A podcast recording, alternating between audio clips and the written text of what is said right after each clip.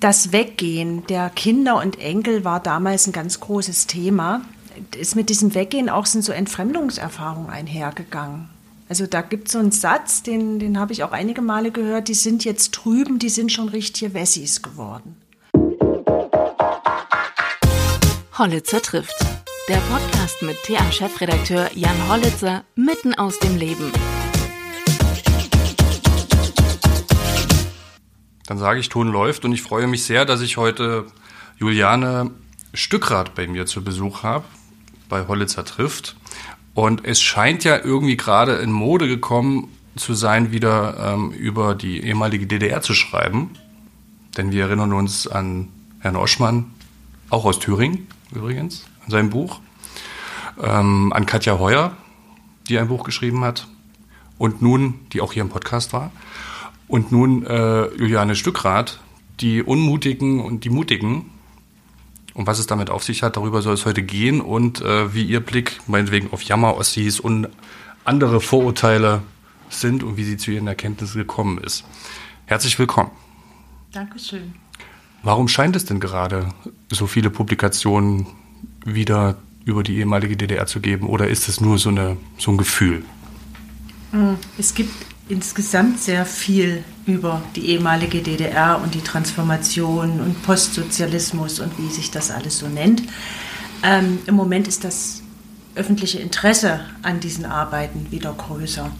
Aber ich habe schon den Eindruck, dass kontinuierlich seit 1990 ganz viel über das Thema geschrieben wird. Mhm. Hat der Oschmann dazu beigetragen, dass es jetzt mal auch in anderen Sphären wahrgenommen wird, was es eigentlich für ein Thema ist, auch 30 Jahre danach? Ja, erstaunlicherweise hat Herr Oschmann dazu beigetragen und sein Buch ist ja ähm, meines Erachtens jetzt Anfang des Jahres erschienen, also nach meinem Buch, meins ist letztes Jahr im September erschienen. Mhm. Und insofern, ähm, ja, werde ich jetzt sozusagen mit der Welle nochmal ein bisschen mehr mitgerissen. Mhm. Er hat ja interessanterweise nicht so viel Neues da drin veröffentlicht, sondern auf eine ähm, ja sehr vielleicht Ihnen bekannte Art, die Sie in Ihrer Feldforschung wahrgenommen haben, also mit einer wütenden äh, Intensität, sodass das wahrscheinlich oder diese Thesen, die ihr da ähm, aufmacht, erstmal durchgedrungen sind zu anderen. Aber ich glaube, für den Ostdeutschen war da nicht so viel Neues drin. Nein, äh, das ist ostdeutscher Common Sense, den er aufgeschrieben hat. Und ich finde das Buch auch gar nicht so wütend, mhm. äh, wie es immer dargestellt wird.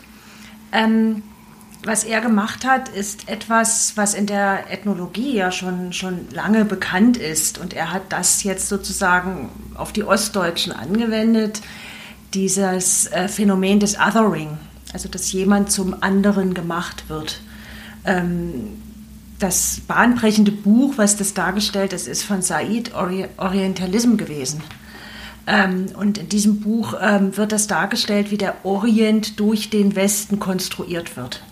Und das ist eigentlich das gleiche Denkmodell, mhm. dass die äh, Dinge an sich nicht gegeben sind, sondern zu dem gemacht werden, was sie sind, durch einen fremden Blick. Eine westdeutsche Erfindung, wie es so schön heißt. Genau. Ja. Also als, als, Ethnologin war ich jetzt nicht so ganz erstaunt, aber wahrscheinlich ist diese, diese Blickweise auf, auf ähm, ja, die neuen Bundesländer ähm, eben doch äh, in der Wissenschaft auch bekannt. Aber äh, die Vermittlung in die Öffentlichkeit, die ist eben bisher noch nicht so spektakulär gelungen, wie das Herrn Oschmann gelungen ist. Mhm. Soll aber nicht um Herrn Oschmann gehen heute, sondern um Sie und um Ihr Buch Ethnologie. Wir haben es eben gerade schon gehört, das haben Sie auch studiert. Was beschreibt Ethnologie? Mhm. Ähm, ja, die Ethnologie habe ich in Leipzig studiert und das ist die Wissenschaft vom kulturell Fremden. So haben wir das damals gelernt. Ähm, hat sich traditionell mit den außereuropäischen Kulturen beschäftigt aber durch die äh, Globalisierung und die Globalisierungstheorien äh, ist die Ethnologie so insgesamt mit Fremdheitsphänomenen mhm. äh, beschäftigt. Mhm. So, und Sie haben dann Feldforschung betrieben in Peru und Bolivien? In Bolivien weniger, eigentlich am meisten in Argentinien. Argentinien. Aber davon erzählt mein Buch gar nicht. Das ist die Geschichte vor dem Buch. Aber es ist in der Tat so, dass ich mich im Studium auf Südamerika spezialisiert habe und ähm, ja, das immer mein großer Traum war, Ethnologin in Südamerika zu sein. Und dann wurde aus Südamerika Südbrandenburg. Richtig. Weil Sie in der Ferne, habe ich gelesen, ähm, festgestellt haben, das ist eigentlich gar nicht das Forschungsfeld, sondern oder das, was mich so richtig interessiert, sondern wir haben diese, diese Fremde äh, auch im eigenen Land. Richtig. Ähm, ich habe eben gesagt, die Ethnologie ist die Wissenschaft vom kulturell Fremden mhm. und ähm, sie hat schon sehr lange eine Tradition, auch den Forscher selbst im Feld zu reflektieren und die Rolle des Forschers und auch die Methodik immer wieder auch kritisch zu befragen. Ähm, mit diesem Rüstzeug bin ich sozusagen nach dem Studium nochmal nach Südamerika gefahren, mit dem naiven Wunsch, ähm, mir ein Forschungsfeld zu erschließen in den peruanischen Anden. Mhm. Und ähm, ja, das hat so nicht geklappt, wie wir uns das vorgestellt haben. Ich war mit einer Freundin dort unterwegs. Wir sind letztlich Touristinnen geblieben, sind als Touristinnen dann auch beraubt worden und waren als Touristinnen auch krank mit den typischen Krankheiten, die man so unterwegs hat. Und die Kraft ließ nach und irgendwie auch das Gefühl, eigentlich braucht uns hier keiner. Mhm. Ähm, so eine kleine eigene Krise der Ethnologie, die habe ich für mich da auch durchgemacht und die Sinnfrage einfach gestellt. Ähm, ja, und dann fiel mir auf, ich hatte also ein Jahr vorher schon im Süden Brandenburgs einen, einen Job angenommen auf einer archäologischen Ausgrabung. Äh, der Job diente wirklich nur zum Geldverdienen für diese Südamerika-Reise und auf einmal wurde mir klar, dass ich eigentlich schon seit einem Jahr in einem spektakulären Forschungsfeld lebe, nämlich im Elbe-Elster-Kreis. Und diese Erkenntnis kam mir eben in der Fremde. Methodik haben Sie angesprochen, äh, die Methodik der Feldforschung. Vielleicht können Sie darauf ein bisschen eingehen. Mhm. Also was, was beschreibt die oder was ist die Methodik der Feldforschung? Ja, ähm, mein Buch, also in meinem Buch versuche ich auch ein bisschen meine Handwerkszeuge zu zeigen und das offen zu legen, wie man, wie man arbeitet. Weil es auch Teil Ihrer Promotionsarbeit war, ne? wenn ich das Genau. Richtig. Also das Teile, dann, Teile in dem Das Buch. kam dann sozusagen Schritt für Schritt nach mhm. der Rückkehr nach Südbrandenburg, äh, mhm. äh, also aus Südamerika zurück nach Südbrandenburg, habe ich mich dann ähm, umgetan und umgehört und äh, dann mich entschieden, eine Doktorarbeit zu schreiben über Transformation in Südbrandenburg.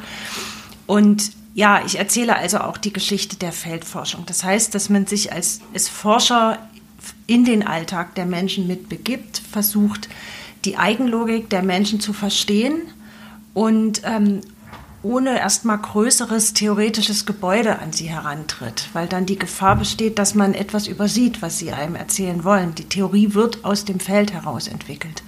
Also es ist ein sehr, sehr offener Forschungsbegriff und es geht sehr viel um, ja, um Gespräche. Ich sage auch immer, ich führe Gespräche und keine Interviews. Ähm, und in den Gesprächen entwickeln wir gemeinsam eigentlich das Forschungsfeld und das Forschungsthema. Und das habe ich versucht auch in dem Buch zu erklären, wie, mhm. wie die Daten sozusagen zustande gekommen sind. Ich mache mich also mit sichtbar im Forschungsprozess. Mhm. Und zusätzlich zu den Gesprächen auch, ich habe gelesen, Wahrnehmungsspaziergänge. Ja, das ist so eine Methodik, die habe ich mir dann äh, später zugelegt. Also im mhm. Elbe-Elster-Kreis haben wir ja wirklich äh, da noch sechs Jahre gelebt. Das heißt, ich habe meinen Alltag dort verbracht. Ähm, die Wahrnehmungsspaziergänge habe ich später für mich ähm, sozusagen erfunden oder, oder erschlossen, als ich kleinere Studien geschrieben habe für die Evangelische Kirche in Sachsen und für die Friedrich-Ebert-Stiftung, wo ich innerhalb ähm, ja, einer relativ kurzen Zeit so viele Daten wie möglich sammeln musste, weil das Budget einfach nicht so groß war.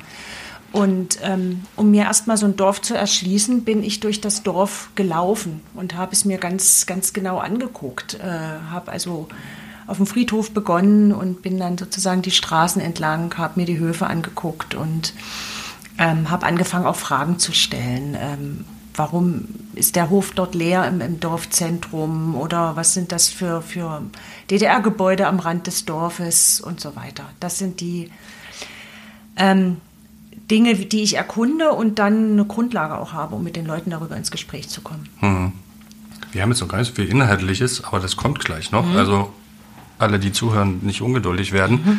Mhm. Äh, eine Geschichte dazu noch. weil es jetzt passt, wie haben denn die Menschen reagiert, dass sie so viele Fragen gestellt haben und haben die auch gewusst, dass sie forschen an ihnen? Das ist je nach äh, Forschungsthema und Forschungsregion sehr unterschiedlich. Und äh, auch da muss man ganz flexibel sein. Als ich mich entschieden habe, zur Kultur des Unmuts in Südbrandenburg zu forschen, ähm, ist mir sehr schnell aufgefallen, wenn ich über den Unmut, wenn ich das gesagt habe, ich forsche zum Unmut oder auch zum Schimpfen, das Schimpfen ist ja die, die hörbare Äußerung des Unmuts, ähm, haben die Leute entweder gelacht oder, also auf jeden Fall hat keiner geschimpft. Das heißt, ähm, ich wollte ja eigentlich den Unmut, aber ich wollte auch etwas über die Region aus der Negativperspektive. Also habe ich gesagt, ich forsche zur Region. Und das war schon so ein Trigger, dass die Leute angefangen haben zu schimpfen. Also das war eigentlich überhaupt der Grund, warum ich auf den Unmut kam, weil die Leute einfach so einen Frust hatten über ihre Region, in der sie leben, äh, dass ich dann auf das Thema Unmut gekommen bin. Ähm, das ist anders, wenn man zum Beispiel jetzt wie in Sachsen zur Bedeutung von Kirche in ländlichen Räumen forscht. Da habe ich ganz klar gesagt, ich bin Juliane Stückrath und ich arbeite im Auftrag der, der Landeskirche und ich soll hier im Dorf die Bedeutung der Kirche erkunden und das Gemeindeleben. Und dann ist es immer sehr hilfreich, wenn man sagt, ich habe schon mit dem Pfarrer gesprochen mhm. ähm, oder mit dem Ortsteilbürgermeister. Äh, das äh, ist dann so eine Art Türöffner. Dann wissen sie, okay, das kann nur irgendwie offiziell sein, dann kann ich mit der auch reden. Und ähm, gerade jetzt bei dem Thema Kirche waren die Leute enorm offen also die sind sehr gastfreundlich und sehr bereit gewesen, mit mir zu reden. Also ich hatte fast das Gefühl, dass es manche sogar mochten, dass ihnen mal jemand wirklich lange zuhört. Das, das war auch so äh, in der Studie in, in dieser Ostthüringer Kleinstadt, in der ich war. Ähm, äh, auch dort habe ich eigentlich gestaunt, wie kommunikativ die Menschen sind. Ist das dann themenabhängig? Das ist natürlich themenabhängig. Ähm, aber ich, ich frage auch so, dass die Leute ähm, die Themen erzählen können, die ihnen wichtig sind. Und ähm, manchmal merkt man dann ja auch im Fragen, das kennen Sie ja als Journalist genauso auch, ähm, dass die Leute an einer bestimmten Sache dann nicht weiterreden wollen. Mhm. Das kann man respektieren, aber gerade da wird es natürlich oft auch interessant. Mhm. Ähm, das muss man genauso, also das Schweigen im Feld sagt ja genauso viel wie auch das Reden im Feld. Mhm das sind so Kommunikationsprozesse, die kann man auch nie vor, vorher planen. Also mhm. das ist auch ganz viel, muss man dem Zufall überlassen bei der ethnologischen Feldforschung. Mhm. Jetzt kommen wir mal zu dem Schimpfen. Ja. Was, äh, über was schimpfen denn die Leute dort? Mhm. Sie haben ja ganz, ganz verschiedene Szenarien abgebildet, auch, glaube ich, mal als leidenschaftliches Schimpfen, also als ob das wie so eine Mentalität einfach ist. Mhm. Wir schimpfen halt einfach mal, ja. egal über was. Da muss ich das vielleicht noch mal ein bisschen rahmen, warum das Thema Schimpfen. Also wie gesagt, ich war da in Südbrandenburg dieses Jahr und es war mir aufgefallen, dass die Leute schon sehr viel öffentlich ihren Unmut äußern, dass die Kommunikation davon stark geprägt war. Das war für mich erstmal ein Unterschied zu meinem bisherigen Leben in, in Eisenach und dann eben auch in, in Leipzig während des Studiums war mir das in dieser Massivität noch nicht aufgefallen. Und deswegen, das war eine Fremdheitserfahrung, die wollte ich verstehen, was dahinter steckt. Und ähm, ja, also es gibt so das allgemeine Beklagen der Zustände, was man so in der Alltagskommunikation findet. Ähm, man hat aber auch ähm, sozusagen das scherzhafte Schimpfen, Schimpf und Scherz. Das ist eigentlich ein Zusammenhang früher gewesen. Ähm, war eine Art Wettkämpfe. Schimpf, äh, das ist sozusagen erst so negativ, äh, hat sich das entwickelt in der Sprachgeschichte und ähm, also die Freude am Schimpfen, das sozusagen auch die Kreativität am Schimpfen, ähm, das spielt sicherlich auch, auch eine Rolle, gerade in engeren Beziehungen, wo man also auch miteinander scherzen kann. Und ähm, ich war aber auch auf Demonstrationen und da haben wir jetzt auch die zeitliche Einordnung dieser Forschung, die liegt also jetzt schon bald 20 Jahre zurück. Das war 2004 während der Hartz-IV-Demonstration. Und das sind dann eigentlich auch wirklich Schimpfbräuche, ähm, solche Demonstrationen. Also da werden Räume und Zeiten geschaffen, die dem Schimpfen gewidmet sind. Hat das eine soziale, gesellschaftliche Komponente für die Menschen, die dort sind? Also naja, jeder äh, öffentliche Protestform hm? hat so eine Sozi ist, ist sozial. Ähm, ja, sie haben da die, sozusagen die Möglichkeit gehabt, ihren Unmut öffentlich sichtbar zu machen und eben auch aus der Vereinzelung herauszukommen. Und äh, Arbeitslosigkeit, das waren ja vorwiegend Arbeitslose, die da waren, führt ja massiv zur Vereinzelung und dort konnten sie sich eben doch auch als, als kritische Masse präsentieren und, und darstellen. Und da war ich auch bei diesen, bei diesen Veranstaltungen. Mhm.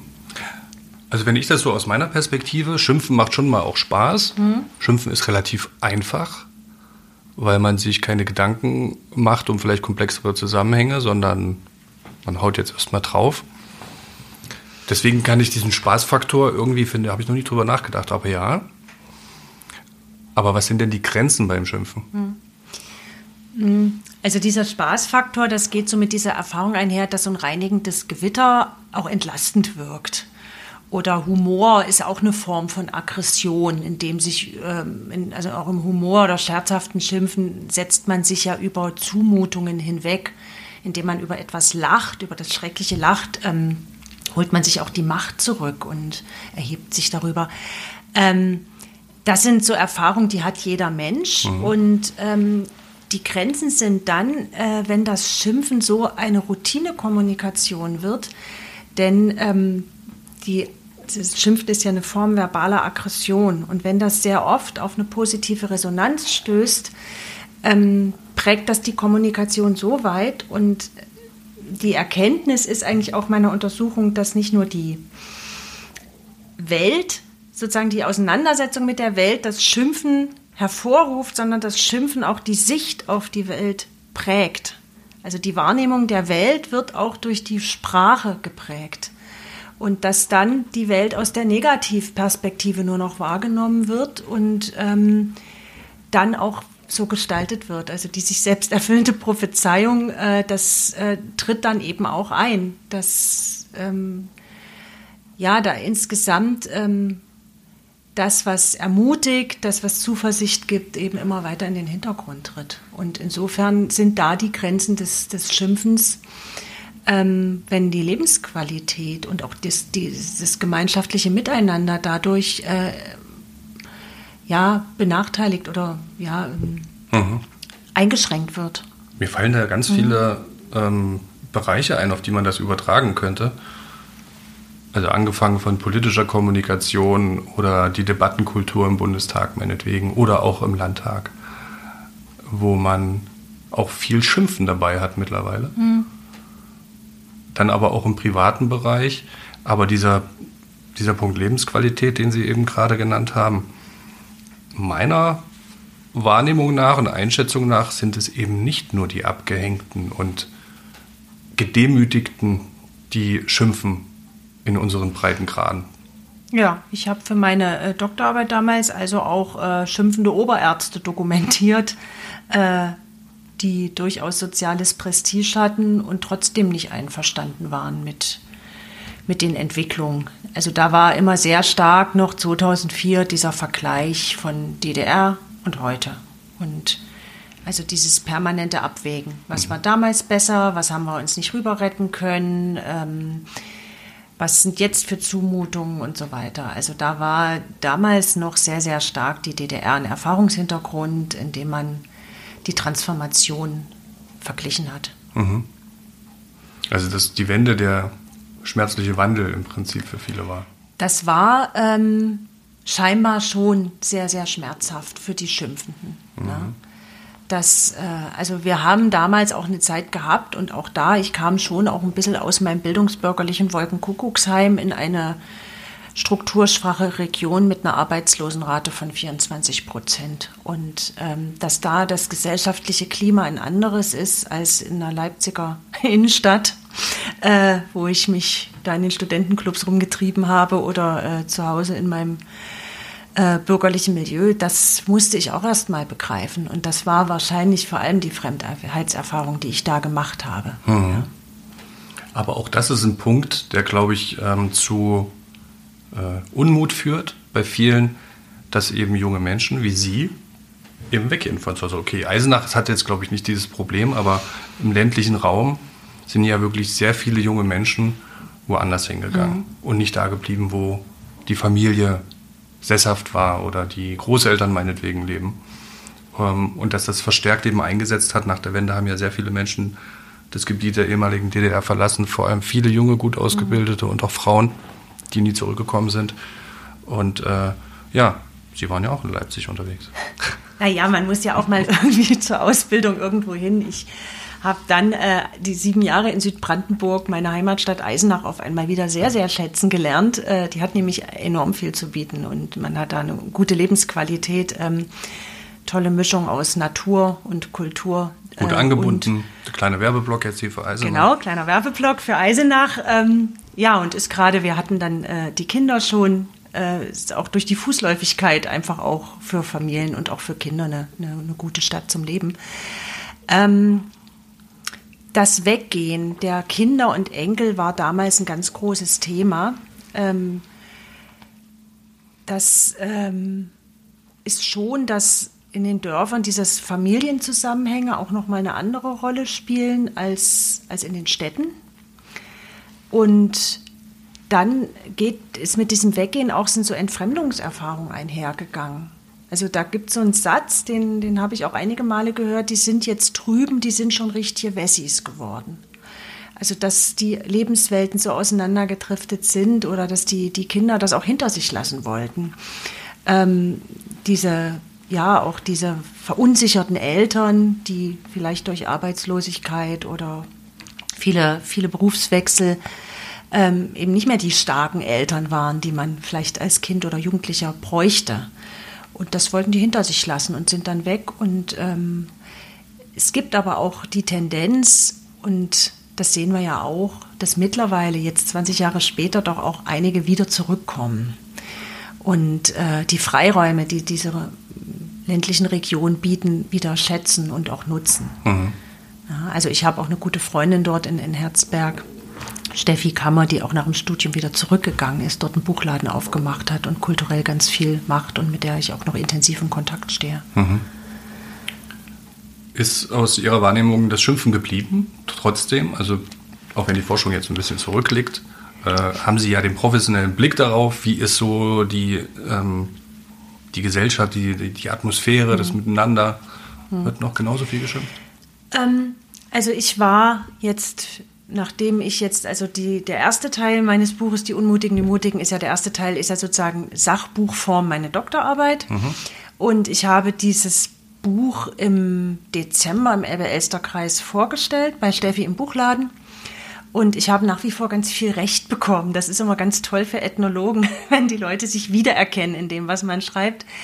Ähm, die Kommunikation scheint nach wie vor so zu funktionieren. Mhm. Ich bin mittlerweile beruflich für die Volkskundliche Beratungs- und Dokumentationsstelle äh, für Thüringen unterwegs in Thüringen und finde ähnliche Kommunikationsformen wieder.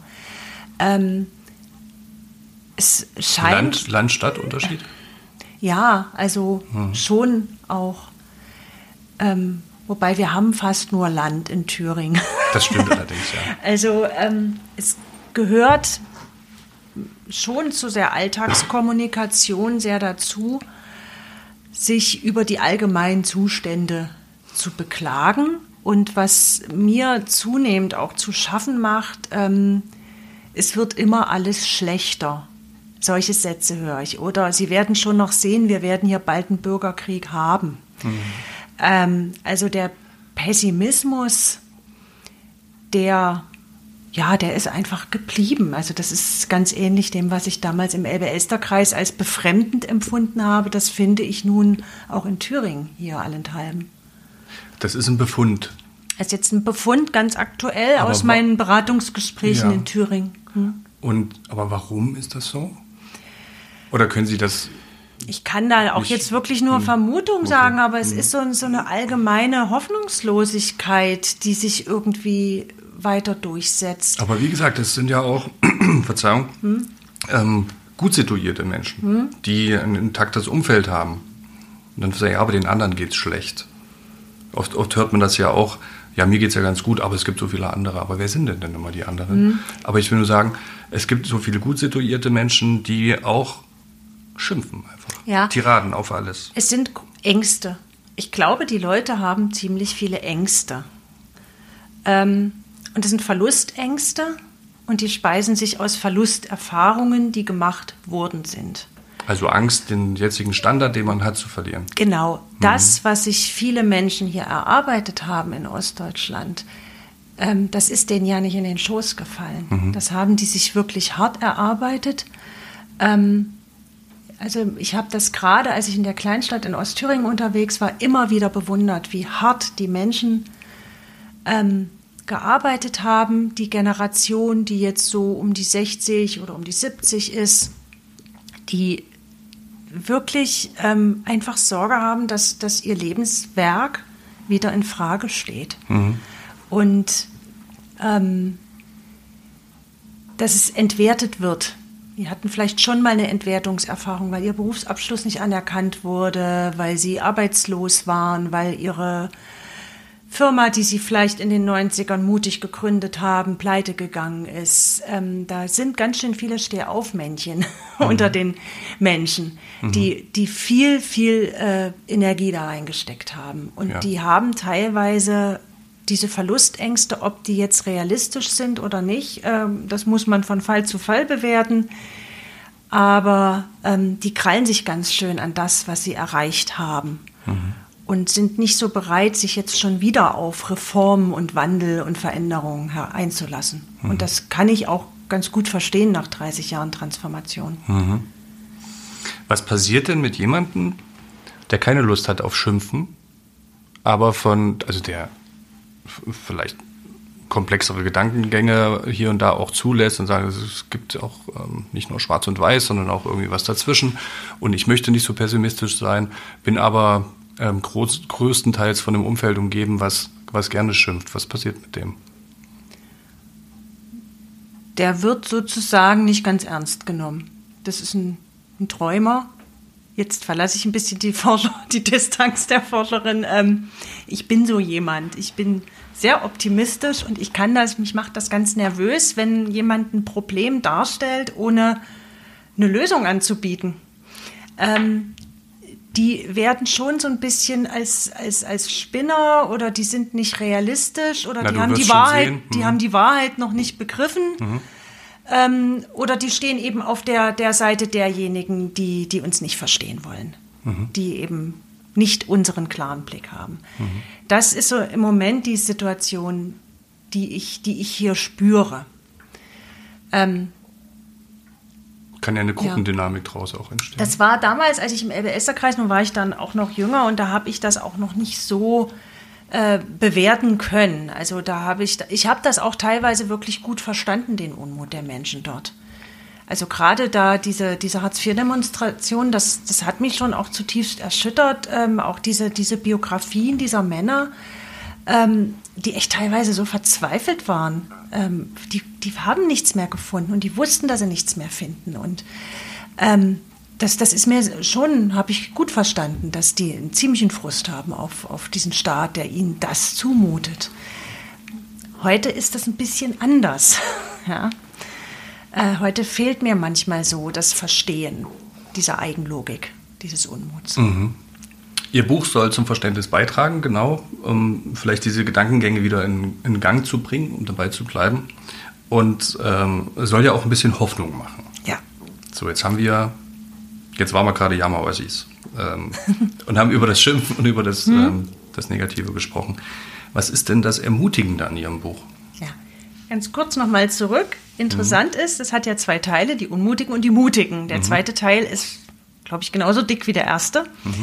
Ähm, die Rezeption des Buches war sehr interessant. Ich habe fast immer nur über den ersten Teil reden müssen. Über den Teil zwei, die Mutigen, das ist eben nicht so spektakulär. Da stehen die unproblematischen Geschichten und die schönen Geschichten und die zuversichtlichen Geschichten. Ähm, also irgendwie ist es doch schöner, über Unmut und Schimpfen zu reden. Das Interessante ist ja, dass uns ähm, relativ häufig vorgeworfen wird, wir berichten nicht über die schönen Dinge. Die werden einfach nicht so wahrgenommen. Die über die berichten wir natürlich auch.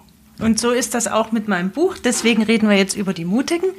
Ähm, die Geschichte des Buches würde ich da kurz erzählen. Ähm, Ich hatte in der FAZ eine kurze, so eine kleine Glosse geschrieben mal, vor vielen Jahren und das äh, hatte eine, eine Literaturagentin gelesen und die hatte mich dann gegoogelt, ist auf diese Doktorarbeit gestoßen und hatte gesagt, ich soll doch ein Sachbuch aus dieser Doktorarbeit über den Unmut machen. Und das war da schon über zehn Jahre her und ich hatte irgendwie keine richtige Lust, so nochmal so ein Doktorthema anzufassen und habe gesagt, na ja, habe mich so ein bisschen schwer getan und habe dann zu ihr gesagt, ich habe aber eigentlich auch ganz viele mutige Leute im Feld getroffen und ich will nicht dieses einseitige Bild von Ostdeutschland jetzt weiter fortschreiben, sondern ich will auch mal über die mutigen und die tollen mhm. Geschichten. Mhm. Ähm, und da hat sie gesagt, na dann machen wir das doch so. Und so entstand diese Idee zu diesem Buch, äh, was dann letzten Endes beim Kanon Verlag herauskam. Ähm, ja, und da ich, ich treffe einfach immer wieder erstaunliche Menschen äh, und davon wollte ich auch im Buch erzählen. Und das sind nicht unbedingt nur die ganz erfolgreichen Firmengründer, ähm, die mich erstaunen. Es sind auch die Leute mit ihren biografischen Brüchen, mhm. die aus einer Langzeitarbeitslosigkeit dann ins Rentenalter eingegangen sind und trotzdem stehen da vor mir äh, Männer mit einer Haltung und mit einer Reflektiertheit und einer Bildung. Die haben dann eben die Zeit genutzt, als Ortschronisten ihre, ihre Region zu erkunden und zu erforschen. Und solche Geschichten finde ich einfach erstaunlich und erzählenswert. Und davon handelt das der zweite Teil des Buches. Mhm.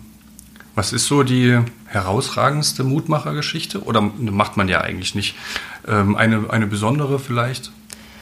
Naja, ähm,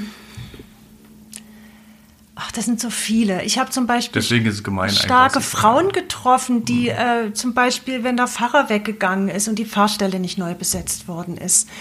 Ähm, gut, da haben viele in der Gemeinde gesagt, na, nun haben wir keinen Pfarrer mehr, nun ist das ja auch weg. Aber ich habe auch Frauen gefunden, die gesagt haben, na ja, jetzt kümmere ich mich.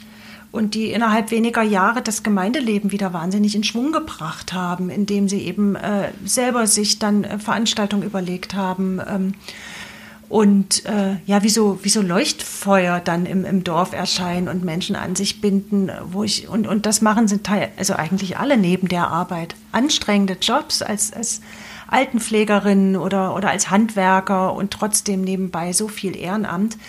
Das äh, fand ich ermutigend.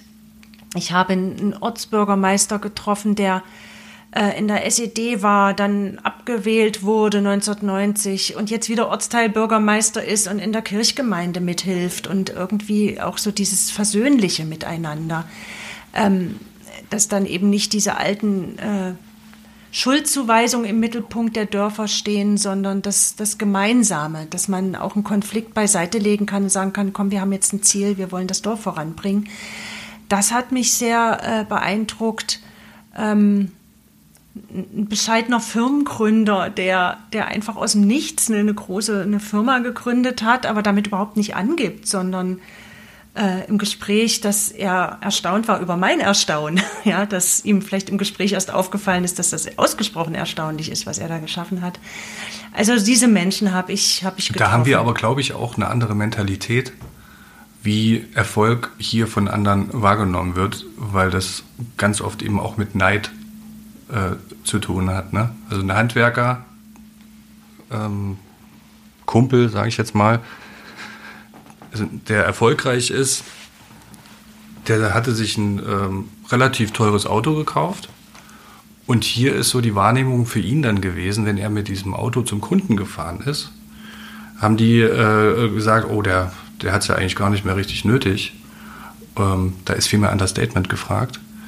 Und in Westdeutschland ist es so, wenn da ein Handwerker oder ein erfolgreicher Mensch mit so einem großen Auto, dann sagen die eher, oh, der hat es geschafft, dem kann ich vertrauen. Der muss ja irgendwie sein Geld verdient haben. Genau. Dann hat er sich wieder ein anderes oder hat das Auto nicht mehr so viel bewegt und ist wieder mit der Pritsche dann zum Kunden gefahren. Genau. Also äh, da gibt es durchaus auch noch Unterschiede in der Wahrnehmung von Erfolg und auch andere Kommunikationsformen, die wir gelernt haben, dass man sich eben ähm, mit seinen Erfolgen nicht so in den Mittelpunkt spielen sollte, sondern eben äh, eher das so ein bisschen ähm, abwartend erstmal sich etwas zurückhält und ähm, ist aber eventuell nicht nur der ostdeutschen äh, Prägung oder der DDR-Prägung geschuldet. Also ich habe gerade in der ostthüringischen Kleinstadt, äh, so, man spricht so vom Habitus der Stadt, ähm, so ein Habitus der Sparsamkeit. Und der Bescheidenheit, der teilweise auch dann in Habitus des Geizes umschlagen kann, ähm, herausgefunden, der meines Erachtens älter ist als, als die 40 Jahre DDR-Prägung. Das hat auch manchmal was mit diesen ähm, kleinen bäuerlichen und auch äh, handwerkerlichen Verhältnissen zu tun, die über Generationen ja prägend sind für thüringische Kleinstädte, mhm. wo eben die Ressourcen immer begrenzt waren und wenn einer irgendwie mehr hat, dann kann das nicht mit rechten Dingen zugehen. Da muss der das ja irgendeinem anderen weggenommen haben. Und auch diese Prägungen, ähm, die spielen sicherlich bei, wenn wir nach Mentalitäten fragen, eine, eine Rolle, wenn wir auch über Thüringen reden oder über Brandenburg. Brandenburg ist durch Gutswirtschaft geprägt. Das hat auch ganz eigene Sozialstrukturen mit sich gebracht. Hm. Vielleicht nochmal einen Bogen über das oder zum Fremden in die heutige Zeit. Mhm. Ähm, es hält sich ja hier und da immer noch die These, dass Ostdeutsche unzufriedener, unmutiger vielleicht sind, weil sie das Gefühl haben, nicht richtig integriert worden zu sein nach der Wende. Aus westdeutscher Sicht war das auch nicht nötig, weil das Leben ging ja weiter, die Brüche wurden gar nicht erkannt. Und ähm, Zuwanderer jetzt mehr bekommen als sie selbst damals in der, in der Zeit, wo sie hätten auch integriert werden müssen oder besser integriert werden müssen. Sodass sie sagen, ähm, ähm, kümmert euch doch erstmal um uns als um Fremde. Wie passt irgendwie zum Thema? Eigentlich waren wir eben schon beim Positiven, aber äh, das ist ja dann vielleicht auch, vielleicht haben Sie noch mal eine Erklärung dafür oder ist es valide, kann man das nachvollziehen? Erklärungen gibt es ja verschiedene äh, mhm. dafür. Es fehlt die Erfahrung mit Migration in mhm. der Gesellschaft. Wir haben einfach noch sehr, sehr homogene, recht geschlossene Gemeinschaften. Ähm, und natürlich das Gefühl, äh, selber randständig zu sein. Und äh, dieses Gefühl ähm, hat sich sehr etabliert. Und da sollten wir grundsätzlich, und deswegen habe ich auch dieses Buch geschrieben, das in Frage stellen, ähm, dieses Selbstbild. Das mhm. ist äh, wirklich nicht zukunftstauglich. Ähm, mein Buch hat den Untertitel Feldforschung in der Mitte Deutschlands. Das ist nicht nur die Mitte, in der ich lebe, in Eisenach und äh, Mitteldeutschland, äh, es ist auch die Mitte, in der wir leben und in der wir uns wahrnehmen müssen. Wir sind nicht randständig. Und ähm, das sollten wir uns auch nicht erzählen lassen, also nicht als westdeutsche Konstruktion nicht akzeptieren, aber wir dürfen es auch bei unseren Selbstbildern nicht akzeptieren. Und ähm, ich glaube, dass das, ich hoffe, dass wenn, wenn, wenn wir das schaffen sollten, dass wir dann auch äh, bereit sind, äh, wirklich Zuwanderung äh, zuzulassen und als Bereicherung wahrzunehmen. Und ich habe die Leute ja getroffen in den Kleinstädten, die sich kümmern und die gesagt haben, also in der ostthüringischen Kleinstadt hat mir ein, ein junger Mann gesagt, als dann 2015 ähm, Migranten dann auf einmal in der Stadt rumliefen, hat er gesagt, oh, endlich sind mal wieder gut aussehende junge Menschen in der Stadt. Äh, also die gibt's auch, die sagen, wir brauchen die hier dringend und ähm, ist ein eigenes Thema, könnte man einen eigenen Podcast gefunden, jetzt machen. Könnte man jetzt einen eigenen Podcast drüber machen. Ähm, aber wie gesagt, dafür muss auch erstmal das, das Selbstbild wieder von mehr Gelassenheit geprägt sein und auch von mehr Zuversicht, um Fremdes und Fremde zu akzeptieren. Das war ein schönes Schlusswort, dem ich äh, nichts mehr hinzuzufügen habe und freue mich total, äh, dass Sie gekommen sind und der Einladung gefolgt sind. Herzlichen Dank. Ich danke auch für das schöne Gespräch.